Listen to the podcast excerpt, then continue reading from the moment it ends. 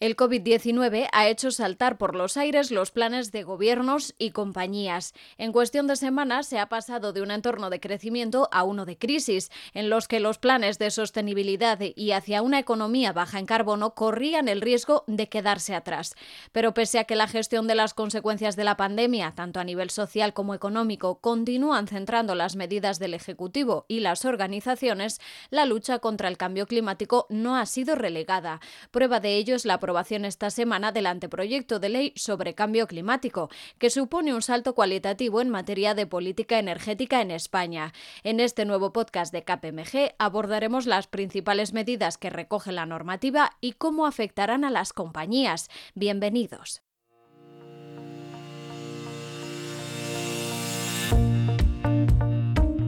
Si el Plan de Energía y Clima, el denominado PENIEC, establecía objetivos ambiciosos para 2030, el proyecto de ley de cambio climático y transición energética da un paso más y sitúa la neutralidad de emisiones como la meta a alcanzar en 2050. Un texto que recoge novedades importantes, ya que no solo otorga una base legal al PENIEC, sino que establece la senda hacia la plena descarbonización de la producción eléctrica en España.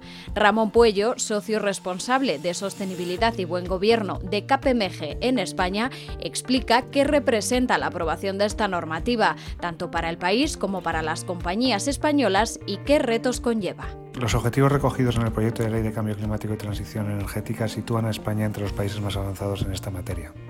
Alcanzar la neutralidad climática en el año 2050 va a suponer cambios significativos para la economía española y también para los modelos de negocio, de gestión y de gobierno de nuestras compañías. Al igual que han debido hacer frente a la transformación digital, las compañías españolas van a tener que hacer frente en los próximos años a un nuevo tipo de transformación, la transformación sostenible. Los retos se extienden a todas las compañías de todos los sectores. Todas deberán examinar sus modelos de negocio y sus procesos productivos a la luz de los objetivos fijados. Las primeras preguntas que deberán hacerse es qué significan estos objetivos para ellas, qué pueden hacer para dar respuesta y qué nuevas oportunidades tienen ante sí. Una de las claves para el cumplimiento de los objetivos marcados recae, como no podía ser de otra manera, en el sector energético. En 10 años, un tercio de la energía consumida en España deberá proceder de fuentes renovables, alcanzando el 70% en el caso del sistema eléctrico y el consumo de la energía primaria deberá reducirse en un 35% y para 2050 deberá alcanzarse la neutralidad en emisiones de carbono. Otra de las medidas destacables afecta a las organizaciones que realizan actividades reguladas, que deberán comunicar a la CNMC las adquisiciones que realicen en actividades de diversificación e internacionalización. Además, estos grupos eléctricos y gasistas no podrán destinar los recursos obtenidos a través de esta actividad para financiar sus negocios liberalizados. Además, la ley prevé la finalización de las explotaciones de hidrocarburos y el fracking y el apoyo público a los combustibles fósiles se limitará a los casos considerados de interés social, económico o que atiendan a la inexistencia de alternativas tecnológicas. Alberto Martín, socio responsable de Energía y Recursos Naturales de KPMG en España, valora qué representa este anteproyecto de ley para el sector energético. El proyecto de ley de transición energética aprobado por el Consejo de Ministros introduce novedades importantes en el sector eléctrico no solamente le da una base legal al Plan Nacional de Energía y Clima eh, y a sus objetivos a 2030, sino que ya establece un objetivo más ambicioso a 2050, que es la plena descarbonización de la producción eléctrica. Y para ello eh, pone en marcha dos mecanismos que, tienen una particular, una particular importancia. Uno de ellos son las subastas anuales eh, de proyectos renovables basadas en el precio total de la electricidad, que deberían favorecer las inversiones en el sector y por otra parte los convenios de transición justa que buscan que la capacidad eh, excedentaria de conexión a la red que va a quedar libre por el cierre de centrales térmicas y en particular por el cierre de centrales de carbón se asignen a aquellos proyectos eh, que tengan un mejor impacto social y de empleo a nivel local de esas comarcas. Pero sin duda una de las novedades del proyecto de ley pasa por la regulación del transporte, lo que para los expertos supone un salto cualitativo. De este modo el transporte y en especial la automoción tienen un gran protagonismo en el cumplimiento de los compromisos. Si en un primer momento el gobierno planteó la posibilidad de prohibir la matriculación de vehículos nuevos diésel, el texto presentado esta semana no incluye prohibiciones taxativas. Sin embargo, establece que todos los turismos y vehículos comerciales ligeros que se matriculen a partir de 2040 sean de cero emisiones. Pese a la no prohibición, las medidas establecidas suponen que, en la práctica, los coches no solo diésel, sino de gasolina, irán extinguiéndose a partir de 2040 cuando alcancen el final de su vida útil, al menos con las tecnologías que existen en la actualidad. Para facilitar esta transición, el Gobierno tiene previsto apoyar la compra de coches con propulsión alternativa, al menos hasta que el precio de estas tecnologías se equipare con el de las tradicionales. Además del precio, el Ejecutivo ha abordado otro de los escollos para el aumento de los vehículos con cero emisiones en el parque español, la falta de puntos de recarga. La normativa obligará a instalar puntos de recarga en las grandes gasolineras eh, y en las de nueva apertura, además de los edificios no residenciales con una capacidad superior a las 20 plazas de aparcamiento.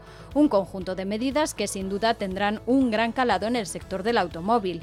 Begoña Cristeto, socia responsable del sector automoción de KPMG en España, valora el alcance de la normativa. La ley es una iniciativa muy positiva por dos razones. En primer lugar, porque elimina la incertidumbre al fijar el marco para cumplir los objetivos de descarbonización a 2050, porque está en línea con el planteamiento europeo y porque no contempla de partida con prohibiciones tasativas.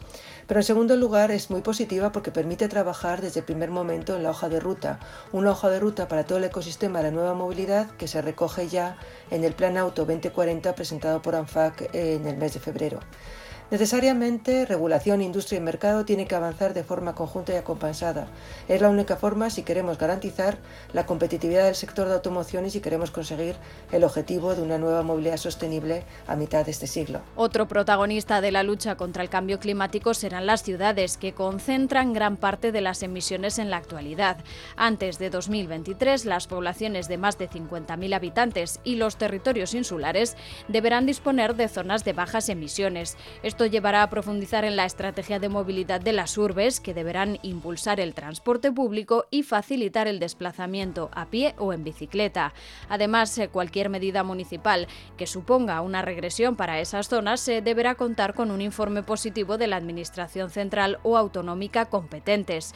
Cándido Pérez, el socio responsable de infraestructuras, transporte, gobierno y sanidad de KPMG en España, valora y explica el alcance de esta medida para las ciudades españolas. Uno de los aspectos esenciales del nuevo proyecto de ley de cambio climático y transición energética es la movilidad sostenible.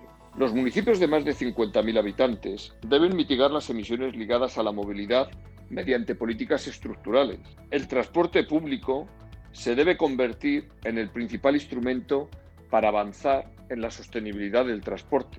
Por otro lado, la movilidad eléctrica privada la movilidad activa, las nuevas formas de movilidad, también deben contribuir a la mejora de la sostenibilidad. En el campo del transporte por carretera, la progresiva implantación de puntos de recarga también impulsará la electrificación de este segmento, pero no debemos olvidarnos que el periodo de transición será más extendido. En suma, la movilidad se convierte en una de las áreas que presentan mayores oportunidades para la mejora de la sostenibilidad de la economía española. Si quieres más información sobre cómo afectará la nueva ley de cambio climático a tu compañía o conocer cómo puedes avanzar hacia un modelo más sostenible, accede a kpmg.es y kpmgtendencias.com. Recuerda también que puedes suscribirte a nuestro canal de podcast para recibir alertas cada vez que publiquemos nuevos contenidos.